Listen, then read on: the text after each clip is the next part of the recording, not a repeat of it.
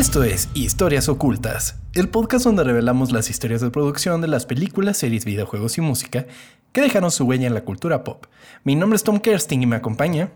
Chao, bañuelos. Chao, bañuelos. Amigo, ¿cómo estás? Qué bueno escucharte. ¿Cómo crees que estoy, güey? Pues estoy enojado como toda la gente que nos escucha, güey. Nos hiciste esperar una pinche semana, o sea, porque Yo no sé. crean como que grabamos los dos episodios al mismo tiempo, No. ¿eh? No, me esperé una pinche semana para poder escucharlo, güey. Estamos grabando una semana después de ese episodio, güey. O sea, estoy molesto. muchísimo, muchísimo hate. Pues sí, güey, no- cortaste nunca la lo habías mejor hecho. parte y que no sé qué. Yo de... ya sé, esa era la intención. No, man, nunca lo habías hecho, ya se iba a poner bueno y de repente, ah, nos vemos la próxima semana, güey. Pues, ¿Qué te pasa? Lo siento mucho, pero les aseguro que este episodio les va a gustar. Tiene muchas historias muy chingonas. Y sí, amigo, fue una respuesta bien rara. Porque todo el mundo est- estaba como, como en la escena de los Simpsons de Rafita. Estoy feliz y enojado. Sí, pues sí. Efectivamente, así estaba yo también. Ay, Dios mío. Pues bueno, amigo, ¿dónde nos quedamos? Estábamos platicando acerca del casting de la primera película de Piratas del Caribe. Y justo cuando contratan a Johnny Depp, pues es que se acabó el episodio. Sí. Ajá. Entonces, vamos a retomar donde nos quedamos, ¿te parece? Me parece, te escucho.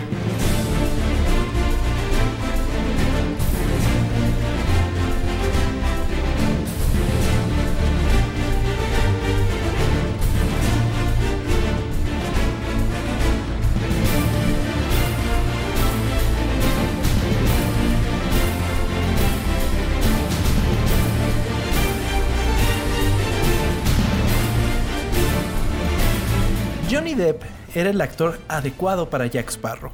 Después de sus papeles como Ichabod Crane en Sleepy Hollow, Ed, Ed Wood en su película homónima y Edward Scissorhands en El joven manos de tijera, quedaba claro que el actor podía hacer su trabajo y lo podía hacer bien. Para ¿Te gusta Johnny Depp? Sí, te ya lo habíamos platicado, actor? creo. Sí, como actor, sí. ¿Sí? O sea, siento yo que hay un Johnny Depp antes y después de Jack Sparrow. Eso es muy claro. Porque a partir de Jack Sparrow, como que empiezan a decir, ok, podemos usarlo para el personaje weird. Podemos meter a. Jack Sparrow. O sea, a Jack Sparrow, a Johnny Depp. Johnny Depp, y Simón. lo encasillaron mucho, siento, en ese tipo de personajes, ¿sabes? Mm, ok, sí, estoy de acuerdo. O sea, le pasó algo, ¿cómo, cómo decirlo? No tanto como le pasó a Daniel Radcliffe, que literalmente él es Harry Potter, pero sí algo parecido, ¿no? Como, Claro, pero al menos Johnny Depp Los- sí estaba recibiendo trabajos. Oye, Oye, eh, a ver, bueno, es que tú cualquier cosita te gusta meterle a cualquier cosa que sea de Harry Potter, ¿no? Como atacarlo, güey. Hay una, no hay es a Harry Potter, Harry es a Daniel Potter. Radcliffe, güey. Bueno, hay una película de Daniel Radcliffe que habla de, de que anda con una animadora, no sé si la has visto, animadora de esto de, de lo que estudiamos. Ajá, no. ¿La has visto? No. Creo que Ah, es una comedia romántica, me gusta mucho y, me identifico mucho a veces, por eso, por eso me agrada. Es como de las tres que ha sacado en 25 años ese güey. Sí, ya sé, no inventes. Pero, pero sí, al menos Johnny Depp, pues ha tenido, pues ha estado en Alicia en el País de las otras. Maravillas, en la del Llanero Solitario. O sea, todos son como el mismo. sí, y todos son como el mismo concepto de personaje, como de que el personaje raro, ah, Johnny Depp. Para su papel, Johnny Depp tomaría como base para el capitán Jack Sparrow a diversos elementos de la cultura pop, tanto para su personalidad como su apariencia. Por ejemplo, al ahora cancelado Pepe Le Pew de los Looney Tunes y los personajes de las antiguas películas esterilizadas por Errol Flynn. No sé si meternos en ese tema de Pepe Le Pew, ¿tú qué piensas? ¿Mejor no? Pues, o sea... Para no expandir. Yo, yo, yo lo que creo, o sea, no vamos a profundizar en el tema. Ajá, sí, claro. Yo lo único que quiero mencionar es que es un personaje de otra época. Y hoy en día, nadie, absolutamente nadie, le interesaba a Pepe Lepo. Sí, de acuerdo. Pero Entonces, su cancelación, su hecho, porque ni siquiera es como de lo cancelaron. Solamente Warner Brothers dijo, pues güey, no aparece en la nueva Space Jam. Ya, Bye sí. a otra cosa. ¿Sabes? O sea, y la gente ya lo tomó como de, ah, es que Pepe Le Pew, que a mi parecer está haciendo más gente, más ruido la gente que se está quejando de que lo cancelaron que la gente que, que la pedía gente que, que se lo quiso cancelar. Sí, puede ser cierto, pero siento que era una sátira para darte cuenta que eso está mal. Y si quitas como todo ese tipo de personajes, no, creo que al final es peor, pero, pero bueno, Ah, para no Habría sido profundizar. más interesante como encontrarle la vuelta inteligente, ¿no? Como, porque la gatita como que siempre terminaba como así de, bueno, ya, lo que quieras, ¿no? Entonces habría sido interesante como hacer un corto en el que fuera como empoderando a la gatita de alguna manera. Yo qué sí, pudiste haberlo hecho mejor, pero bueno, si quieres continúa. Sí, vámonos continuando con la historia, amigo. Eh, Además de la obvia comparación del personaje con Box Bunny y Groucho Marx. Totalmente. O sea, son personajes. mm, es- o sea, Box Bunny y, y Jack Sparrow son muy similares. Sobre todo por cómo resuelven las situaciones, como que solamente las resuelven con su suerte, Sí. o sea, con de la manera más retorcida posible. ok, no lo había visto así, pero sí cierto. Es Sin verdad. embargo, Depp había declarado que modeló una gran parte de Jack Sparrow en base a Kate Richards, guitarrista de los Rolling Stones. Ok. Y se ve claramente porque tú ves por primera vez a Jack Sparrow y dices, ese güey está muy drogado. Y Kate Richards, pues sabemos que el 95% del tiempo que vive está drogado. Entonces, Sí. eh, se entiende totalmente. Y, y de hecho, Keith Richards aparece en Piratas del Caribe. ¿Un poco? Sí, claro, ¿Cuándo? aparece en la 3 y aparece en la 4. Es el papá de Jack Sparrow. Ok. No me acuerdo de esas películas, pero ok. Que de hecho, esta semana que pasó, me eché la 4 y la 5 de Piratas del Caribe, amigo. ¿Y qué tal? Sí, más Ay, desmadre como... el- La 3 fue la que dijiste que es un desmadre, ¿no? La 3 es un desmadre, pero está bien. O sea, califica como, o sea, panzaste, panzaste, Ok. película 3. La 4, no mames la mamada que es. ¿Neta? La 4 es desastrosa, es, eh, o sea, es... ay, Es la de aguas detesté. peligrosas, ¿no? Algo así. Eh, sí, la de Stranger. Tides. Eh, es, es, es odiosa. O sea, ya quería que se terminara y me eché la 4 y la 5 back to back. O sea, dije, a ver, ya, de una vez, vamos a terminar con esto. Termina el sufrimiento. Sí, y la 5, fíjate que me gustó. O sea, no te digo me gustó nivel primera de Piratas del Caribe, pero me gustó Mejor así como de... Porque sabes que pasa mucho en esta de... En la, en la 4 que yo la siento muy, muy chiquita. O sea, la siento como así como que no pasa muchas cosas en alta mar, o sea, como que luego luego se bajan y andan por ahí. Y yo no sé cómo lograron que las coreografías conforme avanzaban las películas se pusieran peores, güey. Está cabrón de coreografiadas chafas, ¿sabes? Porque la Sí. primera tenía enfrentamientos así muy chidos de que, ah, de las espadas y todo eso. Cuando se enfrentan Jack Sparrow con Will Turner en el, en, ahí en el herrero y todo eso, eso está chingón. Luego tienen una en la 2 que es arriba como de unas llantas, como de unas llantas de madera y están muy divertidas. Pero ya en la 4 eh, tiene una Johnny Depp con Penélope Cruz que está pésima. O sea, está horrible, pero bueno. La 5 me gustó. Esa está divertida porque al menos. la sigue 5 es la de Salazar, ¿no? Sí, sí, es la de Salazar. sí. Y pues tiene más. La sientes como más conectada a, a la película, a la trilogía original. Y además, muchos de los personajes que salen en la película, en las películas originales, tienen un cierre. Lo cual me gustó bastante. Y es un cierre muy bueno. Entonces, me gustó mucho la última película. Pero sí, no, la 4 fue. No la, ve, no la vean entonces. No, no la vean, brínquense. De, de hecho, ni siquiera hace falta porque pareciera como que es un spin-off o algo así, como de las aventuras de Jack Sparrow, ¿no? Y se va por otro lado. Entonces tienen O sea, mucho ni es sensación. verla. No, no es necesario, se le Ah, entonces ni la vean. Sí, no, no hace falta. Johnny Depp declaró en algún momento, haber pasado algún tiempo con Keith Richards fue sin duda una gran parte de la inspiración para el personaje. Pasé un poco de tiempo con Keith aquí y allá, y cada vez que lo veía tenía una cosa nueva atada en su cabello. ¿Qué es eso que te cuelga? Le preguntaba y Keith decía... no, chava, no mames, chava. ¿Qué es eso que te cuelga tú? Ay, Dios mío. Perdón, perdóname, güey, pero a ver. La tenía que aprovechar, güey. Y lo peor es que no dijiste nada, güey. Perdón, Me vas a decir que cuando escribiste eso no pensaste, güey. No, no. Ay, por Dios, no seas Güey, falso. ¿cómo voy a ¿Qué es eso que te cuelga? Pues ahí está, como que qué. No lo había pensado. Lo leí en automático. ok. Se metió mucho en el papel de pirata, es que eran gays, pues. Pues le gustó. Total, Ay. le preguntaba que pues tenía cosas colgadas del cabello y le preguntaba qué pedo con eso. Y Kid decía, ah, lo conseguí en las Bermudas o donde sea. Entonces, sentí que Jack en sus viajes y aventuras vería algo y diría, oh sí, yo lo quiero. Y lo guardaré y lo ataba a su cabello o que alguien más lo hiciera. Cada pequeña baratija tendría una historia. Luego Jack tiene los pedacitos colgantes, eh, pedazos de patas de pollo, símbolos de fertilidad. O sea, inclusive no se sabe de dónde las conseguiría. Bien podrían haber sido la comida. El ahora famoso look del capitán Jack Sparrow fue una colaboración en la primera película entre la diseñadora de vestuario Penny Rose, el maquillador Ben Hill, el estilista Martin Samuel y el propio Johnny Depp. Al comenzar la producción de la primera película, la interpretación de Johnny Depp, así como el capitán Jack Sparrow, provocaron dudas y polémica entre los ejecutivos de Disney, quienes creían que estaban tomando un riesgo al dejar que Depp creara una actuación tan extraña y particular para la película. Ok, tenían miedo de que fuera muy, este, amanerado o algo así. No, ¿O no? o sea, bueno, no, no, lo amanerado no creo que les importara tanto, sino como, pues te digo, siempre parece estar drogado ese. güey.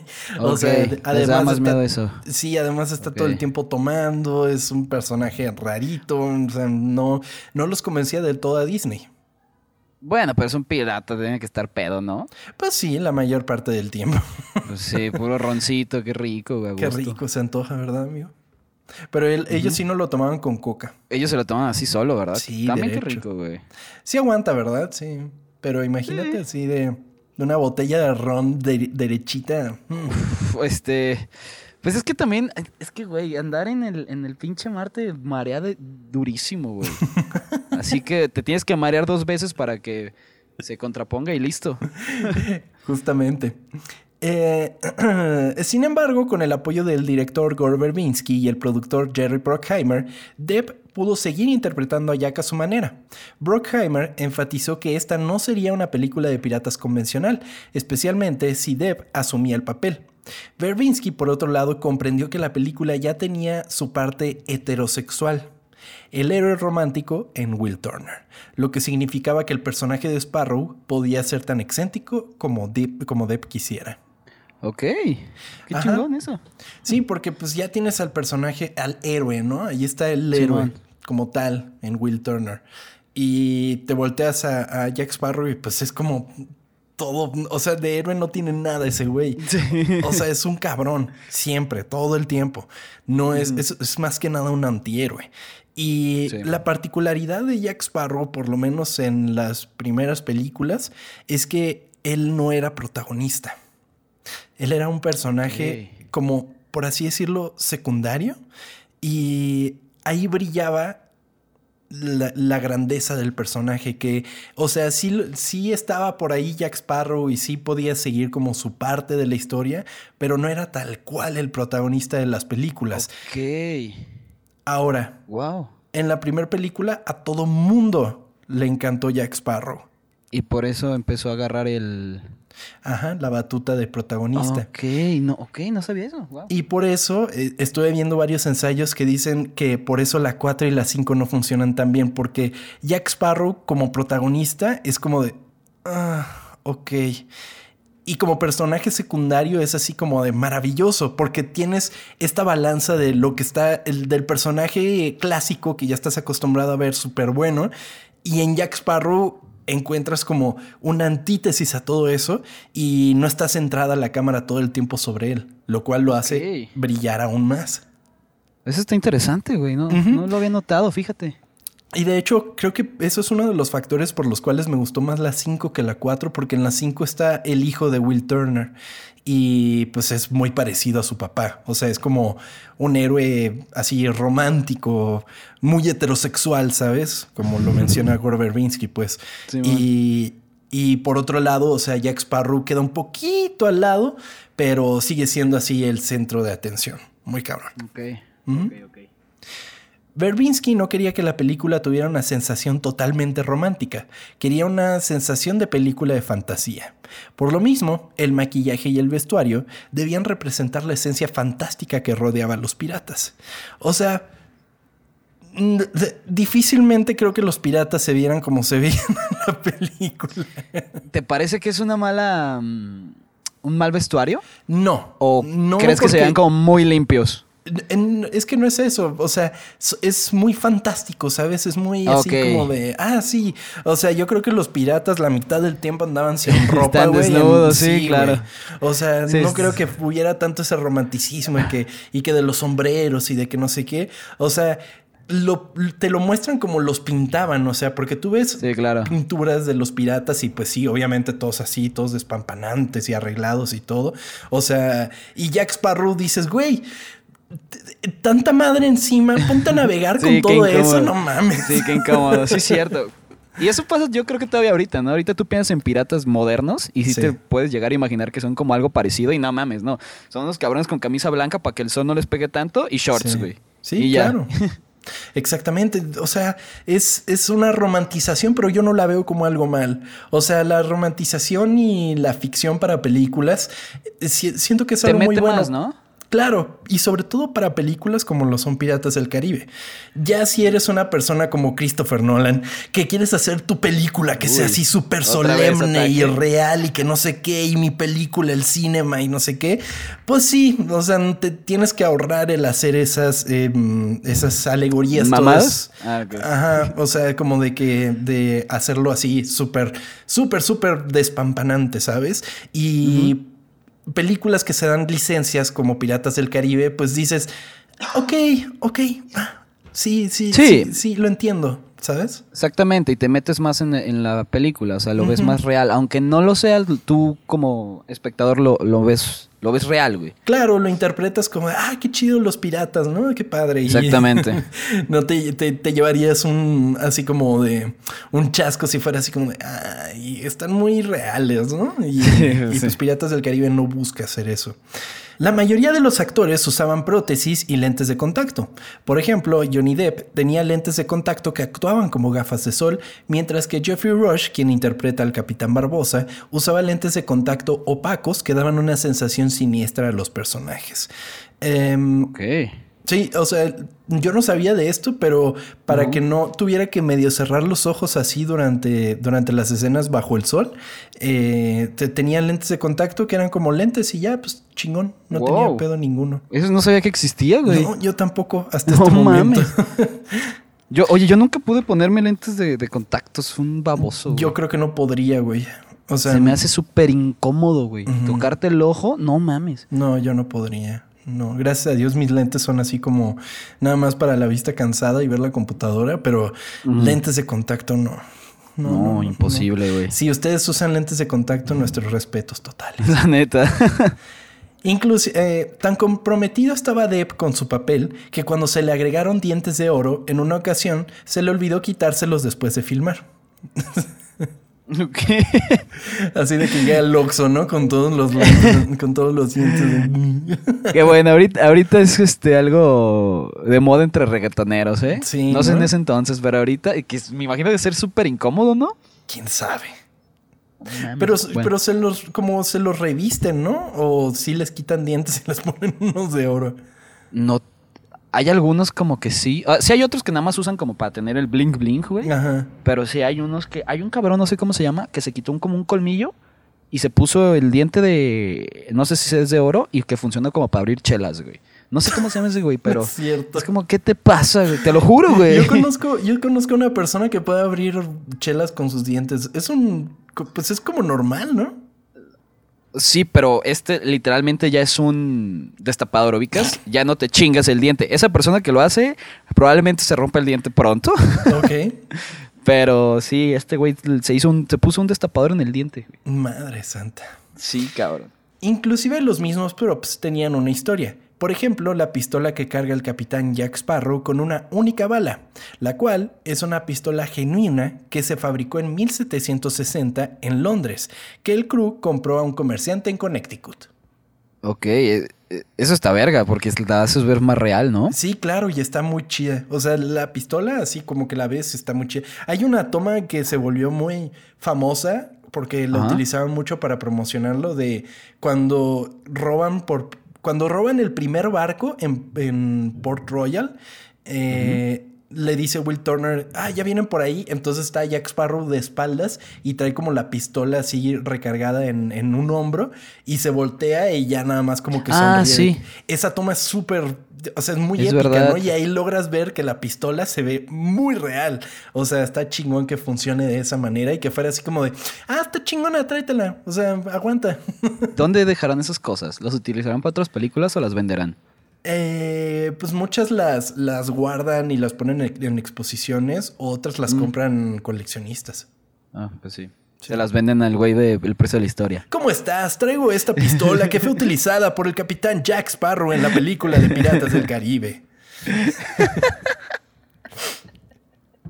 Haces una muy buena este, imitación de ese pinche. Güey, es que.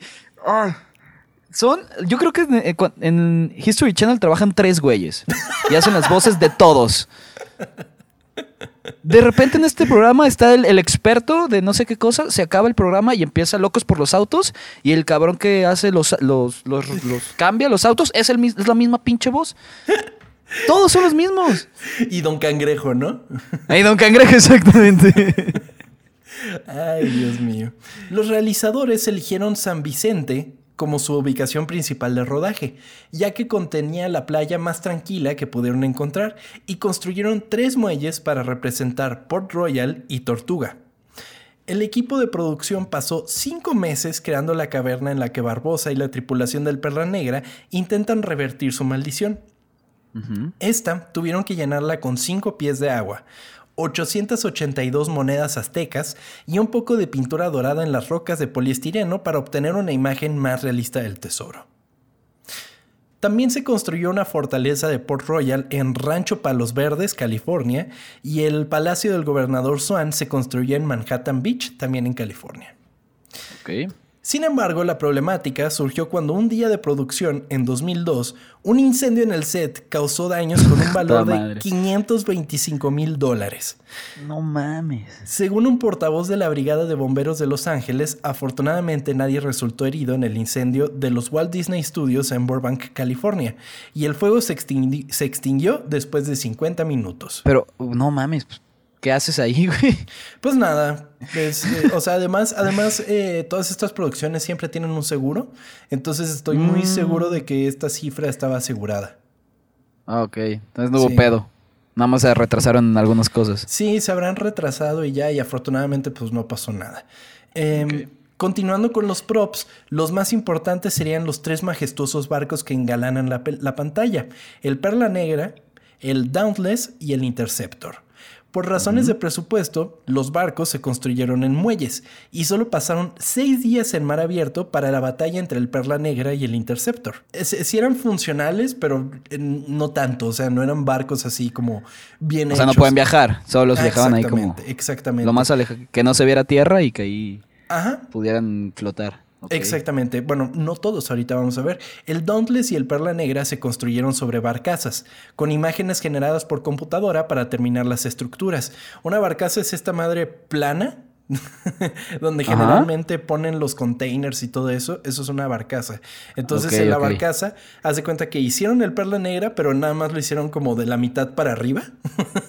Entonces la otra mitad y para abajo. puro... Ajá, puro CGI. Ah, ok en Puerto Vallarta hay un, hay un, un barco tipo de, pirata.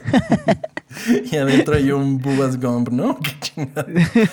no, no, creo que no está a la vuelta. Nunca me he subido, pero siempre lo veo y me, llama mucho la atención. tu, tu, imaginación comienza a volar así de, ah, sí, güey. El capitán Chava Bañuelos. Por otro lado, el Interceptor, era el afamado barco bélico estadounidense Lady Washington revestido. O sea, Lady Washington ya era un barco y nada más como que dijeron, ah, pues nada más ponle cositas extra y ya quedó el barco, el Interceptor. Ok, o sea, compraron un barco y lo remodelaron. No, no, no, no lo compraron, lo tomaron prestado. Porque Lady Ah, Washington le pertenece a la Marina de Estados O Unidos. sea, ¿lo rentaron?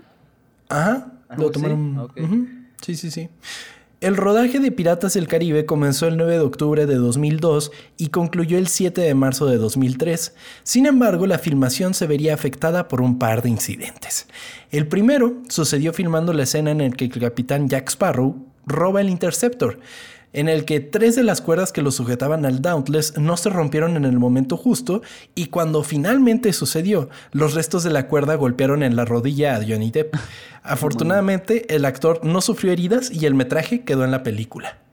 Ah, ok, ok. Sí, sí, sí que O sea, sí. vimos un putazo real. Exactamente. Es que no se ve tal cual porque de hecho lo dejaron porque ah, parece como que nada más se agacha. O sea, no pasa nada. Y el güey así de... Ah, sí, sí. Otro accidente sucedió cuando el barco en el que se suponía que llegaría Sparrow a Port Royal se hundió de manera similar a como sucede en la película. No mames. Sí. Que de y hecho también lo un- grabaron y lo dejaron, ¿no? no sé si es, si es el metraje original, pero es muy chingón cuando llega Jack Sparrow a, a Port Sí. Royal, que lo ves así como bien badas en el barco.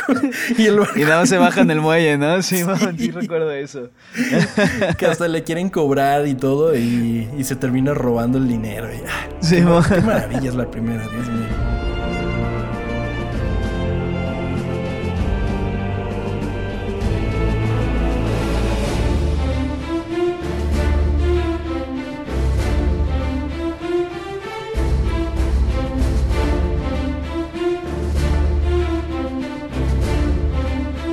Al rápido programa de rodaje, Industrial Light and Magic inmediatamente comenzó a trabajar en efectos visuales. Eh, ILM, para la gente que no los conozca, pues son así punta de lanza en efectos especiales. ILM los hizo, bueno, or- originalmente los creó George Lucas y a partir de ahí hacen muchísimas de las películas y de los efectos especiales que vemos actualmente en cine, sobre todo ahora que pues todo lo de George Lucas pues ya es el del señor Mickey, ¿no? Entonces pues el señor Mickey. Si bien las formas esqueléticas de los piratas reveladas por la luz de luna ocupan relativamente poco tiempo en pantalla, eh, el crew sabía que sus formas generadas por computadora tenían que convencer en términos de replica- replicar actuaciones y características de los actores, o de lo contrario, la transición no funcionaría. Que eso está muy chido en la primera, o sea, y se, y se sigue viendo bien, eso es lo mejor, que, o sea, que todos estos, eh, o sea, todos los malditos del, ¿Esqueletos? Ajá, Ajá. del perla negra se ven muy bien, sobre todo cuando ves que cambian entre luz normal y luz de luna. O sea, eso está, eso está muy chido. O muy sea, ellos tenían miedo de que se viera chafísima. Ajá, y por eso desarrollaron un método. Cada escena se rodó dos veces, una para servir como referencia con los actores y luego una sin ellos para agregar los esqueletos, lo cual complicaba las escenas de batallas en la que el director op- optó por filmarlas con cámara en mano. Ok. O sea, te- tenían que hacer el mismo movimiento. Los dos veces. Sí. No mames, pobre camarógrafo, güey. Imagínate, o sea, y sobre todo para estas que eran con cámara en mano. ¿Cómo le haces? Sí, güey. No No- mames. No, hay manera, o sea, es muy, muy, muy complicado. Y sí, la tenían que hacer dos veces, una así sin nada y otra con los actores. Además, también se tuvo que realizar otra filmación en la que los actores tenían todo, eh, todo este equipo para el mocap, entonces tenían que Ah, hacer... el- como el gris, ¿no? Ajá, sí, sí, sí, con, con las bolitas y todo eso para la captura de movimiento. Y así fue como se hizo. O sea, tenían que grabar prácticamente tres veces las tomas. Con el rodaje finalizado, a solo cuatro meses del lanzamiento, Verbinski pasó 18 horas al día en la edición, mientras que al mismo tiempo evaluaba 600 tomas de efectos al día, de las cuales 250 eran simplemente para eliminar veleros modernos de las tomas generales. No, güey, qué. Bueno, si es tu trabajo y te gusta, qué chingón, pero suena de hueva, ¿no? Su- Suena pesadísimo, amigo. 18 No horas al día. Y, y pues todas estas escenas extra, porque muchas veces solo pensamos que los efectos especiales son las explosiones y las cosas que suceden, eh, así como espectaculares. Y la verdad, lo que más trabajo toma es este tipo de cositas. Por ejemplo, de que pues estaban grabando en un puerto de verdad, por ejemplo. Entonces, O sea, atrás- borrar todo lo de atrás. Iban a ver barcos y todo eso, entonces tenían que borrarlos. Y, Sí, claro. y muchas veces eso es lo que no tomamos en cuenta como efectos especiales, lo cual nos dice que son efectos especiales bien hechos. Cuando no Sí, te das claro. cuenta que hay un efecto especial es que está bien hecho. Y lamentablemente no todos están, o sea, y la verdad, o sea, inclusive con el ojo así como, no quisiera decir entrenado, pero conocedor es como de, wow, o sea, eh, o sea, de que te extienden un castillo, lo hacen así doblemente más grande y solamente con- porque le metieron una pared extra, le quitan otras cosas o no sé, es, es espectacular de verdad cómo logran estos pequeños achievements de compositing que, que, la verdad levantan muchísimo en las películas. Sin embargo, no todos estaban confiados en la película. Muchos periodistas esperaban que Piratas del Caribe fuera un fracaso debido a dos factores importantes. La ausencia de películas de piratas en ese momento y su origen como una atracción. Por otro lado, Johnny Depp era conocido principalmente por, protagonizar películas de culto en ese momento, sin embargo tenía pocos antecedentes como actor taquillero. No era la superestrella que pues en algún momento fue Johnny Depp, ¿sabes?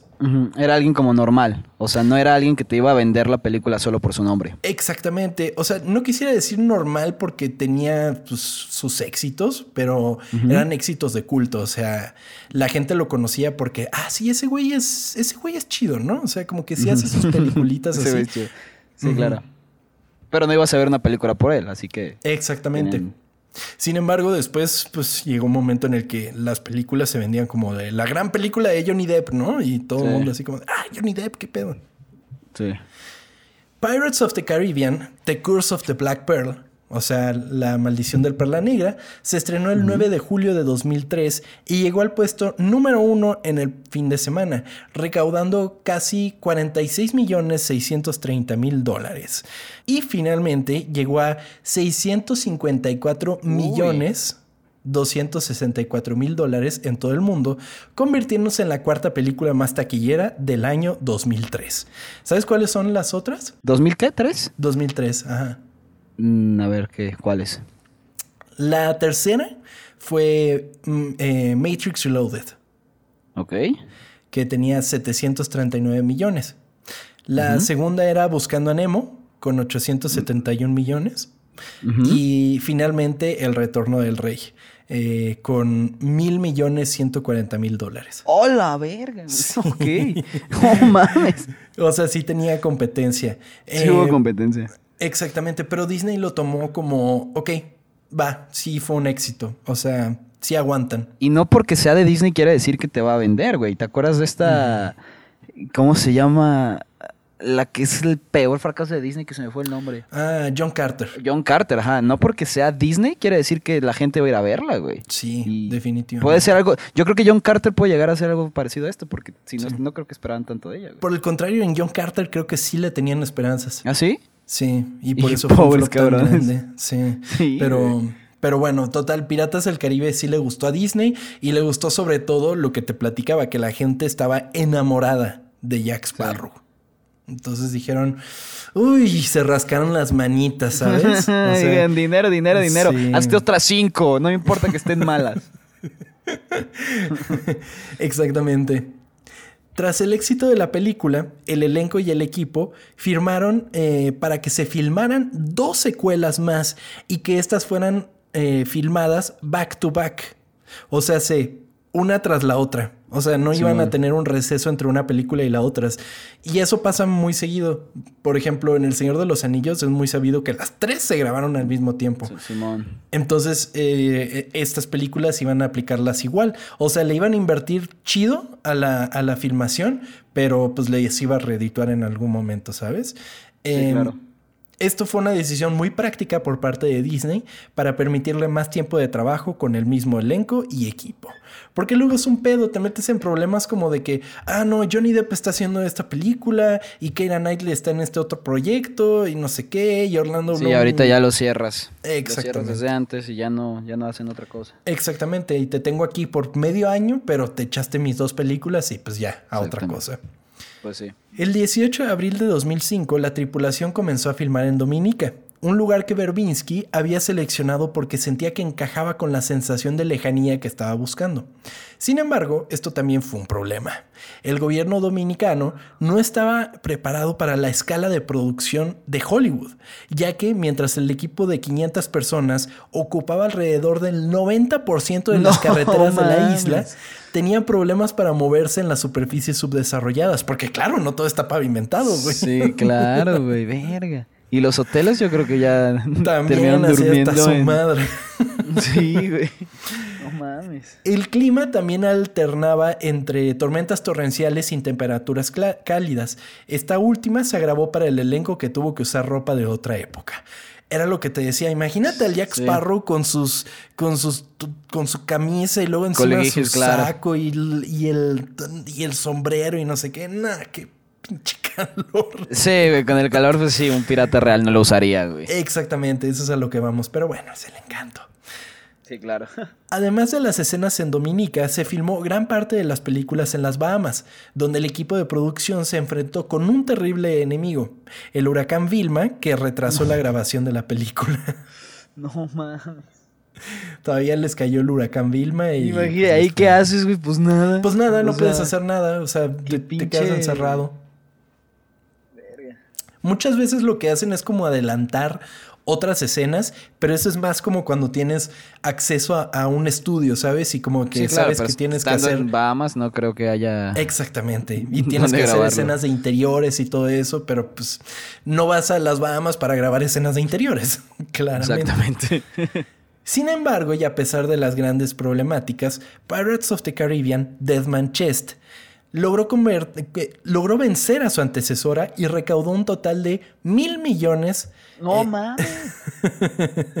mil millones. eh, mil millones sesenta y seis mil dólares. Eh, sin embargo, Pirates of the Caribbean at World End no recaudó la misma cantidad, pero de igual manera fue un éxito con 963 millones de dólares. Verga. Y tan culera que dices que estuvo, güey. Sí. Eh, y de hecho, o sea, como que sumando las dos, creo que cada una eh, les costó 300 millones más o menos. Y, Y- sacaron todo eso, güey. Wow. Sí, sí, sí. No, pues por eso hay otras dos. Exactamente. Ahorita vamos a ver cómo llegaron a esas dos.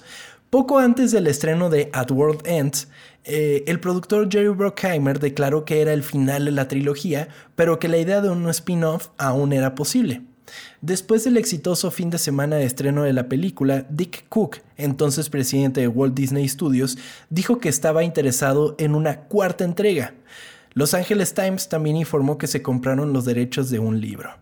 Es importante destacar que eh, On Stranger Tides es un libro ya original. O sea, o sea, no pertenecía a Piratas del Caribe, pero se compraron los derechos como para meterlo en la película. ok. Disney prefería que la cuarta entrega de Piratas se estrenara antes de la película El Llanero Solitario, en la que Jerry Bruckheimer, Johnny Depp y los guionistas Ted Elliott y Teddy Rossio habían estado trabajando para su estreno el 20 de mayo de 2011. ¿Tuviste esta chingadera? No mames, qué cosa tan fea, eh, güey. Yo no la vi, ¿eh? No, no, qué bueno, güey. No, no, no, no. O sea, yo estaba de qué chingados hago aquí, güey. Y eso que a mí me gustan las películas de vaqueros, pero no sé qué me hizo como de, "Ay, ok, mejor no. No, no me gustó nada, pero nada, güey. O sea, no, ni siquiera recuerdo muchas cosas, gracias a Dios, pero güey, qué feo, güey. Que neta estuvo feo. Y sí le fue mal, ¿no? Sí, le fue le fue terrible. pésimo. Sí, sí, sí. Johnny Depp mencionó que solo regresaría a la franquicia si el guion era lo suficientemente bueno, lo cual me hace preguntarme si pinche Johnny Depp leyó el guion. Pero bueno. Te iba a decir, no lo leyó. Disney ofreció 55 millones de dólares al actor para que firmara su contrato. Ah, ahí está. Ahí Ahí, está. ese, De ese era el buen guion. El Sí, contrato era el buen guion, güey. De repente se me hizo bueno el guion, ¿no? Así. Simón. Pero el guion que me hizo en la cuenta de banco entre el 55 y los ceros, ¿no? No mames, sí, güey. Qué pendejo. Total que pues contrataron a Jack Sparrow en septiembre del 2008. Así, el 11 de septiembre de 2009, en la convención D23 de Disney, se anunció con un Johnny Depp completamente caracterizado como Sparrow que se continuaría la historia del capitán Jack Sparrow. Em, Después de que la producción conjunta de Dead Man Chest y At World End costó más de 300 millones, Disney decidió dar un presupuesto menor a la cuarta entrega. Se tuvieron que recortar muchos costos, incluido el traslado de la producción primaria a Hawái y a Londres, donde los créditos fiscales son más favorables y tenían un, un programa de rodaje más corto y menos escenas con efectos especiales en comparación con At World End. Em, es importante esto, como que las, las productoras de cine siempre están buscando dónde nos van a cobrar menos impuestos, ¿sabes? Dónde nos van a devolver la mayor cantidad de lo que paguemos por impuestos. Y hay lugares que son característicos por tener, o sea, por tener estas bondades, ¿sabes? Sí, Eh, claro. o sea, es- es- buscan siempre tener esta ventaja. Entonces dijeron, ¿sabes qué? Vamos a ahorrarnos esta feria y no vamos a irnos a Hawái, que no nos cobra tanto en impuestos. Y ahora vamos a ver que no fue el mejor de los planes. Sin embargo, los estados financieros británicos de la película revelaron que los gastos totales fueron de 240 millones de libras, lo cual se convierte en 410 millones de dólares. No mames. No, pues no le salió. de lo cual Disney recibió solo un reembolso de 32 millones de dólares, lo que convertiría a Piratas del Caribe en la película más cara de la historia. No mames. Le salió cara por ahorrarse dinero. Bien Sí. hecho. O sea, le- Por codos. por codos, exactamente, porque, o sea, todos estos impuestos fueron como agregados y ellos no recibieron el mayor reembolso posible y pues les salió el tiro por la culata. O sea, se convirtió en la película más cara de la historia. Ni siquiera las películas de Avengers la topan. O sea, es... eh, No mames, ¿tampoco estas? no, güey. es O la sea, más sí, cara ¿lo sigue siendo? historia, Es la más cara de la historia. No mames. Sí, sí, sí, sí. Hasta hoy día sigue siendo la película más cara de la historia. Y todo por este movimiento pendejo que hicieron. Eh, o sea, ponle tú que está Piratas del Caribe, esta, la de On Stranger Tides, y las tres siguientes películas son las de Avengers. O sea, No, güey. abajito. Sí quedan como pendejos, ¿eh? Muy cabrón, muy cabrón. O sea, es como. ah, O sea, es la más cara de la historia, pero por pendejada. O sea, sí, claro. No, no, no, no, no. Me quedé así de. "Ah", Porque sí sabía que era la máscara de la historia, pero fue así como. No, de, ¿por qué? "Órale". Ajá. Sí, sí, sí, exactamente. La película se estrenaría el 7 de mayo de 2011 y recaudaría un total de 1.045 millones de dólares. Bueno. Sí, un billón de dólares. Pues bueno, o sea, le perdiste, pero ve cuánto le sacas, güey. Claro. Poco antes del estreno de On Stranger Tides, se les dijo al elenco y al equipo de la cuarta película eh, para que reservaran tiempo en un futuro cercano porque Walt Disney Pictures tenía la intención de filmar una quinta y sexta película de manera consecutiva. Así como la 2 y la 3 se filmaron back to back, querían hacer que la quinta y la sexta fueran iguales. Ajá. Ok. Eh, así comenzaría la producción de la última película, Pirates of the Caribbean, Dead Man, Dead Man Tell No Tales, eh, que aquí es La venganza de Salazar, eh, la cual tuvo una realización particularmente complicada. Y eso fue por dos de sus actores. Ok. El primero de ellos fue el memorable Jack, el pequeño mono capuchino que el capitán Barbosa lleva a todos lados. El mono, además de ser CGI para varias de sus escenas, era interpretado por un mono real en el set. Eh, Aquí viene lo cagado. Lo cagado y Ok. medio cruel. En una entrevista, la actriz Calla Scodelario dijo que el mono era el miembro más memorable del, ele- del elenco. Y no por las mejores razones, sino porque vomitaba todo el tiempo. No mames. Escodelario dijo además que vomitaría de manera en proyectil en medio de las Oh. escenas debido a su pequeño estómago y al filmar en un bote, lo que ella pensó que era cagadísimo. Güey, qué bonito. Desde entonces, el comentario le ha valido a Scodelario muchas críticas de los activistas por los derechos de los animales, pero también llamó la atención de PETA. Y hagas lo que hagas, nunca te quieres meter con PETA. Sí, no. nunca. Esa gente eh, tiene métodos Es intensa. mu- muy drásticos. Sí, sí, sí, sí, sí, sí, sí. Es muy, muy intensa. De repente se enojan por. O sea, voy a ser muy sincero, se enojan a veces por pendejadas. O sea, Ajá. o sea, es como de, ¿por qué en un videojuego estás cazando ballenas? Porque es un Ah, videojuego de piratas y eso hacían los piratas. Eh, pero hay muchas cosas que pues sí, y esto pues sí les resonó. O sea, el, el mono claramente estaba enfermo.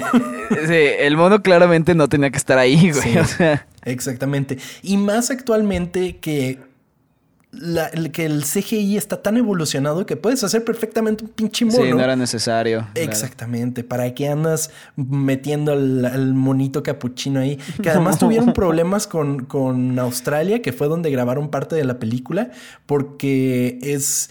Es medio complicada el, es medio complicado el estar moviendo animales de un país a otro, ¿no? Entonces este monito, pues de Estados Unidos hasta Australia, pues iba a ser un pedo. Entonces, ahí hubieron algunas problemáticas. Eh, la organización PETA no se mostró muy entusiasmada al escuchar que el mono estaba potencialmente enfermo y emitió una declaración al productor Jerry Bruckheimer para que dejara de usar animales reales en sus películas. ¿Y pasó? O. Pues no sé, la verdad, la verdad no sé. O sea, bueno, claramente en Piratas del Caribe ya no salió porque no hicieron otra película. Ah, bueno, sí es cierto. Sí. Pero, pero pues le mandaron una carta que le, que le decían justo esto, de que, güey, ya la tecnología está muy avanzada como para que sigas utilizando animales de verdad, ¿no? O sea, qué pedo. Pobre changuillo, güey. Pero lo cagado es la manera que se enteraron, que, que te- o sea, estoy seguro Sí, de que Calla. Escodelario estaba diciendo de que, güey, estaba cagadísimo el mono, se la pasaba vomitando. Sí, qué chingón, ¿no? Pinche morro. Ay, Y Peta así de, wait a minute, that's illegal. sí. Ay, güey. Ay, no. Pero el mayor de los problemas fue con respecto a otro comportamiento animal, esta vez de la mano de Johnny Depp. Ok. Un día de la filmación de la película, el actor ingirió ocho pastillas de éxtasis a la vez. A la verga. Sí, suceso que ¿Qué terminó con la, con la punta del dedo del actor rebanada. No. ¿y ¿Qué, ¿Qué pasa con tu cuerpo cuando te metes tanto, güey? Pues te ponen muy mal, al parecer, güey, pero- porque, el, porque el pendejo terminó así, co- con, con- con un dedo rebanado, pero así, durísimo, güey. Y, eh, y, es- y estaba justo comenzando todos estos problemas con Amber Heard. Y, Simón. Y este güey fue así como de que la culpó a ella, le dijo que le aventó una botella y que la botella le cortó el dedo, o sea, que se lo, que se lo rebanó con una botella. Em, eh, pero luego salió esto de que estaba drogadísimo y pues quién sabe qué chingaderas hizo Johnny Depp y pues sí, complicó todo. Depp Verga. tuvo que ser trasladado en avión a Los Ángeles para someterse a una cirugía, lo que obligó a Piratas del Caribe a cerrar la producción durante dos semanas. Esta mudanza costó 350 mil dólares por día, por lo que durante 14 días sumarían 4.9 millones de dólares que se gastaron en Johnny Depp.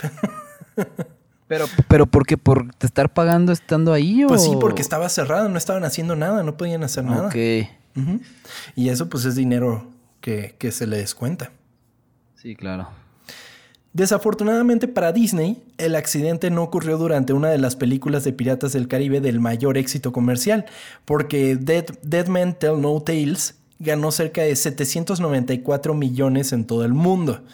Este suceso provocó que Disney diera por concluida su relación con Johnny Depp. O sea, ¿fue la que menos ganó o cuánto ganó la primera? No, la primera fue la que menos ganó, pero pues fue la primera, ¿no? Sí, la primera, sí, claro. Esta que era la quinta, que fuera la segunda, en menos recaudar dinero, es como de. Sí, "Ay, estuvo- güey". Sí, o sea, es, es, es una situación muy mala para Disney. Porque además la, la película termina chingón. O sea, te digo, cierra muchos, eh, como la historia de muchos de los personajes. Yo qui- quisiera decir que de casi todos, menos de Jack Sparrow, pero la cierra muy chido. O sea, spoilers, spoilers de la última película de Piratas del Caribe. Güey, ya pasó hace un chingo, ya Yo estos sé, pero no quiero, quiero alertar. Sale, que, sale Keira Knightley al final, güey.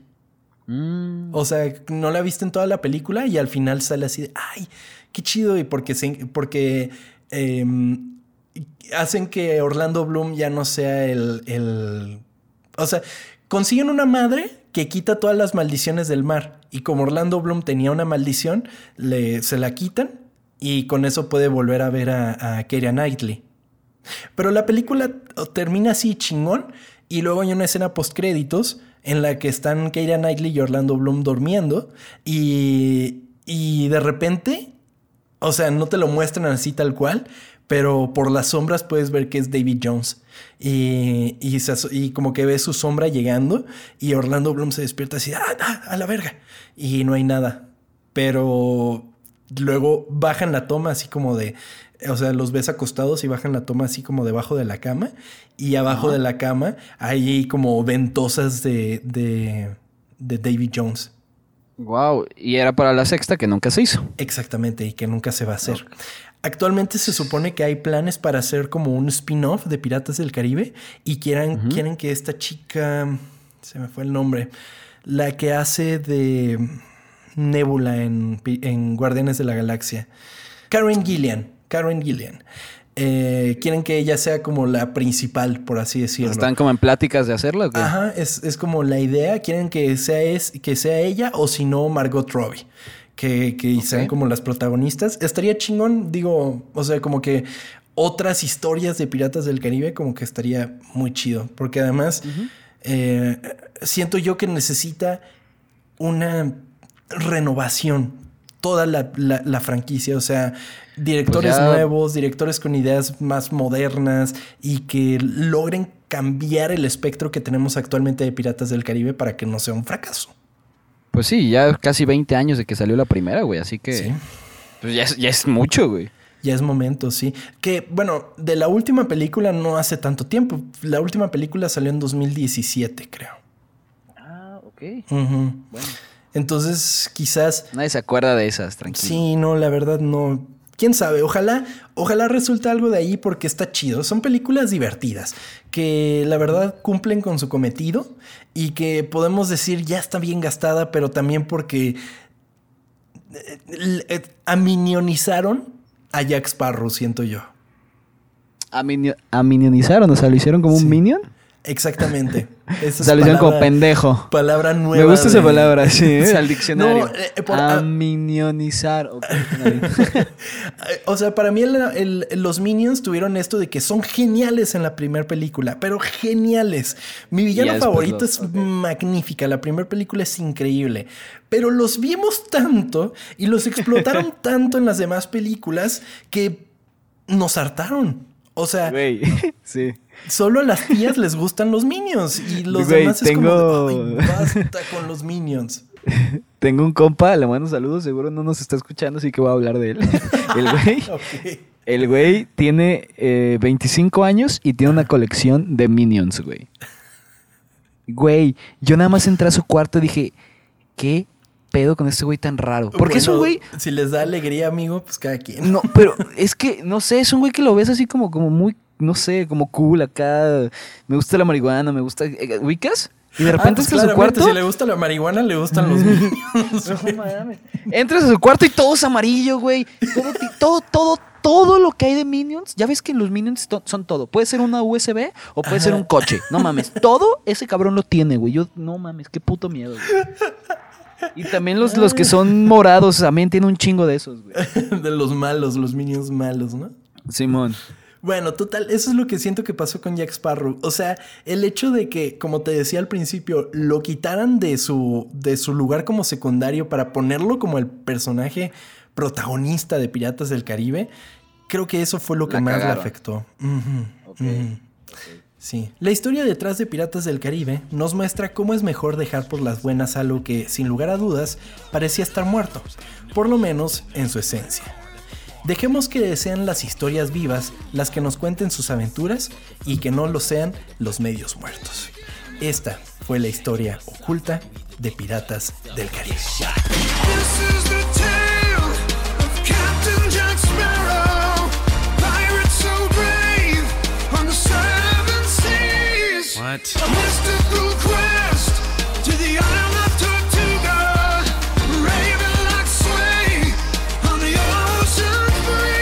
Ahora sí ya acabaste, ¿no nos vas a dejar en parte 3, güey? No, amigo. La Chingado. verdad, la verdad, ahí sí sienten que me, me- porque al principio iba a ser de la primera película, pero Ajá. el verdadero desmadre pasó con las otras y tuve que comprimirlo todo para no hacer una tercera parte porque me iban a perseguir por Sí, no, te ¿Cómo tercera mataban,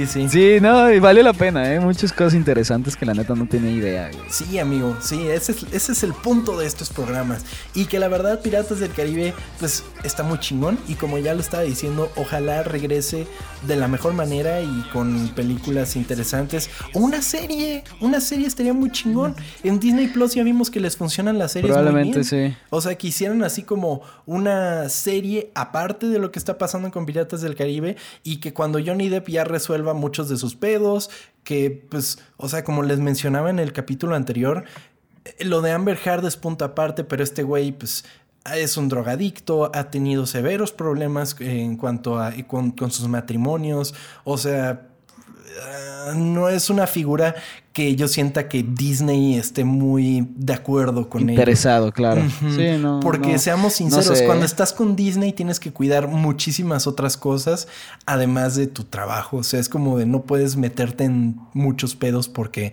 Sí, pues no, al final de este güey no cuentas regresa. Entonces, pues a ver, a ver qué pasa con eso, amigo. Que te quería contar una anécdota, una anécdota que tengo, güey. Ay, a ver, cuéntame. Bueno, van a- ya en, en- en Twitter he puesto algunas cosas y me van a pensar que soy muy ebrio, pero bueno, esta es la anécdota que tengo. Em, en los parques Disney en, en Florida está uno que se llama Epcot, que la verdad de todos los parques que hay, pues es el más, este, pues chafón, ¿no? Bueno, no está chafa, ¿No pero es está... Magic Kingdom pues, el peor? No, no, no, es este Epcot para mí, pues ¿Sí? para mí. Órale. Ajá, sí, sí, sí, sí. Y este. Ya que estás ahí, pues yo le dije a mi papá y a mi hermano que nos ch- echáramos una chela en cada país. Epcot es como un. Llegas al final y hay como una glorieta gigantesca. Ajá. Y hay como. Está dividido por países, güey. Ajá. Y es uno de los lugares donde te venden alcohol en Disney, porque no te venden alcohol en ningún lado, más que ahí. Porque pues está chafa. y bueno, aplicamos la de una cerveza por país, excepto en México, güey, porque estaba la corona y costaba de que 10.99 más taxes. o sea, eran 300 varos por una pinche corona, pues ah, no. Disney no es, no es tax free. Ah, no sabía. El punto es que ya me eché mis chelas en todos los juegos. Bueno, en todos las, las- los países. Y pues son como 13, güey. Ajá. Así que ya llegué ya como al final y ya estaba de que... "Uh". Y tomamos el Fast Pass para el juego de Frozen, pero yo no sabía que era el juego de Frozen. Así que yo en mi peda me subo al, al, al carrito, güey, y de repente dije, ah, cabrón, no sabía que en Epcot habían cambiado el, el- los Piratas del Caribe a Epcot, güey. Dije, ok. Y yo estaba como en el carrito y nada más volteo y digo, ¿qué verga hace Elsa? ¿Qué verga hace Ana aquí, güey? Y, y neta fue como un trip rarísimo, pero rápido, como que no me di cuenta de qué chingados estaba pasando, güey. Ajá. Y ya en, en este de, de, de, de Frozen, la caída es hacia atrás, güey. Ah. No mames el susto que me saqué yo de que no mames, está- esto se está desco güey, está descompuesto esto, no, no mames. Y, y ya como que agarré el pedo y dije, no, güey, estás borracho, tranquilo. Y ya di- disfruté la atracción. Pero Pero, además, tú dices una atracción de Frozen. Pues creo que es para niños de 5 años. O sea, quizás la caída era así como un escalón y tú la sentiste como. O sea, que no lo sé. Yo la neta la recuerdo terrible, pero así como dices, a lo mejor fue como de tuk y ya. Pero bueno. Lo bueno es que ya todo bien y, y no lo hagan porque es carísimo Disney. No, no gasten tanto en cerveza. No, y ya sí. es todo. No, no, no. Traten de ahorrar el dinero. Vayan a Disney, pero, pero on a budget. Sí. O sea, como que sean Sí. inteligentes. Porque creo que es como la mitad de la parte interesante de ir a Disney. Como que planear el viaje, eso debe ser como Sí, lo chido, está, está muy chingón ir a Disney, la verdad. Sí, sí. Si Ojalá- pueden, háganlo. Y si pueden, vayan al de Orlando. Es el, es el, Es el chido. el que está verga. ajá. Muy bien. Pues bueno, amigo. Eh, la gente estuvo criticando un poco, quejándose bastante. Y no, güey? Pues sí, pues, pero ¿qué le vamos a hacer? ¿Les gustó el episodio? Espero. Entonces creo que aquí lo hayamos compensado un poquito. Y pues nada, todo esto nos lo hicieron llegar a arroba ocultas en todos lados, Twitter, Instagram y Facebook. Em, por favor, por favor, si ya nos sigues en Spotify, en iTunes, en, App, en Google Store, en lo que sea. Por favor, si ya nos escuchas, nos ayudaría muchísimo el like y el follow en cualquiera de estas redes sociales, así como esta gente que nos estuvo mandando sus comentarios y todo eso que estuvo muy chingón. Muchísimas gracias, lo apreciamos de verdad y son el motor de ocultas. Por ejemplo, aquí Shanandra nos dice: Estoy enojada, Tom Kersting. Está muy. Porque ya que ya ya se mira, ya se había como acomodado para escuchar y de repente nos vemos la próxima semana. Y como, ¿qué? Ay, sí me pasé, perdón. También Master Chus dice que la aplicaste, güey. Que primero no aparecía en Spotify el, el episodio y después Ah, sí. que lo terminas, güey. Sí. Lo de Spotify no fue culpa nuestra, pero, pero sí lo entiendo, entiendo la frustración. Gory Link dice que él también. Él, que él recuerda ver este, cosas de la película en, en la atracción y que ya está esperando este. Gory Link, pues échatelo. Pepe Mercado eh, también manda saludos. Y nada más te quiero decir una cosa, Pepe Mercado. A las Emperador Limón las respetas, por favor. Este. Ay, Dios. Y que, el, y que el episodio terminó al estilo Disney, dice. Terminó como Piratas del Caribe. Un saludo, Pepe. Sí. Eh, Nif Wolf dice que no lo pudo escuchar el anterior porque ac- se acordaba de su ex, pero que X, el cariño de su trabajo vale más la pena. Si te acuerdas de tu ex y no te ayuda a recordarla ahorita, no lo escuches, no te preocupes. Eh, nos dice que si nos vamos a meter en el mundo de las atracciones de Disney, nos invitan. Y Champ confirmó eso, que es Y una sí. loca de, de las atracciones de Disney, de, De todo hecho, Disney. de hecho, ya cuando, cuando ya publiqué el episodio, me mencionó y yo de puta, sí cierto, a Spider le encanta todo esto. Una disculpa, amiga. te- estás más que invitadísima a, a Oculta, si tú lo sabes. Te mando un saludo grande. También saludos a Andy Aceves que nos comentó que mm, Jack Sparrow seguramente es Sagitario por todo lo que hace. Ay, ok, ok. Saludos a Joven Fígaro, a Gerardo Gómez y a Emiliano. Un saludo a todos. Y Josh Segovia nos dice, la vida de pirata estaría bien, está muy chida, porque andar en el mar borracho, porque andar en el mar borracho, sudado, mugroso y entre puro hombre, uff. ¡Qué chingón! bueno, o sea, si te gusta eso sí suena muy chingón, la neta. Está chingoncísimo. La, neta, ahora que lo menciona, sí. Y se entiende lo que platicábamos en el episodio anterior, güey. ¿Cómo Exactamente. no? ¿Cómo no vas a... Exactamente. Vas a dejarte ir con la marea, amigo. No, pues sí. y también, mira, desde Chile nos saluda Sebastián Pino, que nuestro podcast es el mejor. Muchísimas gracias, Sebastián. Y que cuando lo descubrió se echó todo el maratón de capítulos. Muchísimas Ay, qué gracias. chido. No, y ya son bastantes, amigo. Ya son, pues, yo creo fácil 50 horas de ocultas. Sí, eh, qué bueno, qué Un- bueno. Un saludo y muchas gracias también a la gente que regresó para escuchar Ocultas porque, eh, por ejemplo, llegaron muchos comentarios de que, ay, Mortal Kombat, pues no es muy lo mío, ¿no? Pero con High School Musical y Piratas del Caribe, pues sí. Y la Está bien, verdad, lo superentendemos, entendemos que hayan episodios que pues no les llamen la atención, simplemente pasa.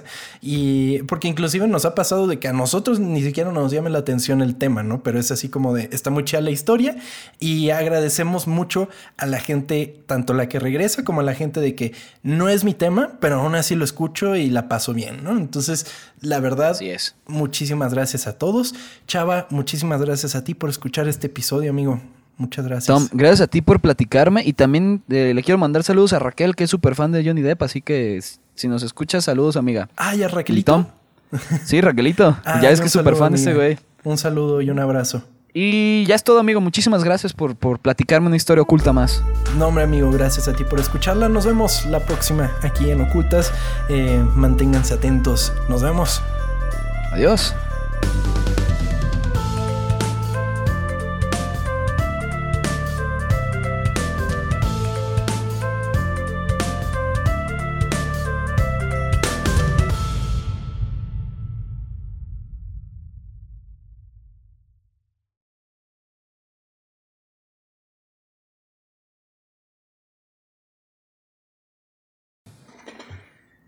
뚜루름 뚜 뚜루름 뚜 뚜루름 뚜 뚜루름 뚜뚜뚜 뚜루름 뚜 뚜루름